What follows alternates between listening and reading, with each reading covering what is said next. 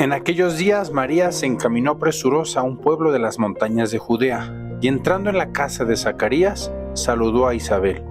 En cuanto ésta oyó el saludo de María, la criatura saltó en su seno. Entonces Isabel quedó llena del Espíritu Santo, y levantando la voz, exclamó, Bendita tú entre las mujeres y bendito el fruto de tu vientre. ¿Quién soy yo para que la madre de mi Señor venga a verme? Apenas llegó tu saludo a mis oídos, el niño saltó de gozo en mi seno. Dichosa tú que has creído, porque se cumplirá cuanto te fue anunciado de parte del Señor. Qué hermoso evangelio ahora que nos estamos acercando al nacimiento de Jesucristo. Les animo a contemplar ese ambiente de alegría. Dos grandes mujeres dos mujeres que siempre estuvieron a la escucha de Dios y que se nota en las dos, por las mismas lecturas de las palabras del Evangelio, que son mujeres plenamente llenas de alegría.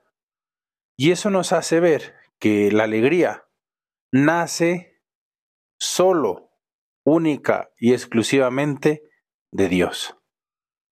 Podemos encontrar momentos placenteros, de, alegría fugaz, no, no le llamaría quizá alegría, pues, pero sí momentos, eh, vamos a decir, felices, pero la alegría plena, la bienaventuranza, la dicha, solamente la podemos encontrar en Dios. Y quería eh, centrarme quizá en tres momentos de este Evangelio. La primero me llamó la atención la palabra presurosa.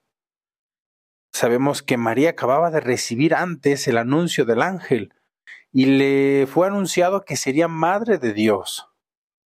Híjole, quizá si hoy a alguien le anunciaran una tarea de este estilo, enseguida sería como el famoso, pues la charola, no voy por delante, soy la madre de Dios.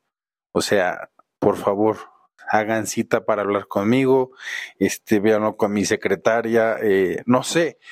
Y María, con toda la sencillez, sale presurosa para salir al encuentro de su prima que tenía necesidad de ella. Qué importante es ese presuroso y quizá eh, a veces es ese presuroso se nota que alguien quiere hacer un acto de caridad Pónganse a pensar a veces cuánto nos gana la pereza y la flojera. Típico que mi mamá llega y te dice, oye, ¿me puedes ayudar a lavar la vajilla? Y ahí vamos, esperamos, alargamos lo más que podemos. El famoso, ya voy, mamá, ¿no? O sea, es que nos hace como pesado y flojeroso el tema de, del servicio. Y María, con esta palabra tan sencilla, presurosa, nos pone un gran ejemplo. Levántate rápido, lánzate, lánzate para servir a tus demás, pero con ánimo, con ganas, no así eh, con aflojerado, no así apesadumbrado, sino realmente como quien de verdad quiere servir. Esa es la primera reflexión que quería yo sacar en este momento. Después la siguiente reflexión me habla de Isabel, que habla movida por el Espíritu. Y creo que eso también nos tendría que a nosotros hacernos reflexionar. Yo cuando hablo, hablo movido por el Espíritu. Es decir, estoy tan acostumbrado a estar en la presencia de Dios, de reflexionar, de ver los ojos, con los ojos de Dios, de ver las cosas, las circunstancias de mi vida, con los ojos de Dios. O enseguida mis comentarios pueden ser comentarios hirientes, comentarios de crítica, de calumnia. No sé, muchas veces creo que no hablamos movidos por el Espíritu Santo. Hablamos mucho del hígado, hablamos mucho de esa irreflexión, hablamos desde el odio, ¿Desde dónde hablamos nosotros? Y hoy la Santísima Virgen nos enseña también, junto con su prima Isabel, estar llenos del Espíritu Santo. Las dos, las dos mujeres que dejaban que el Espíritu Santo hablara a través de ellas. Y creo que también en este sentido podríamos hacer muchísimo bien si realmente nosotros estamos en esa presencia del Espíritu Santo. Y como dice este podcast, ¿cómo actuaría Jesús? ¿Qué haría Jesús? Realmente sería otra vida la que tendríamos nosotros en nuestras casas, en nuestros trabajos, si realmente nosotros estamos llenos del Espíritu Santo.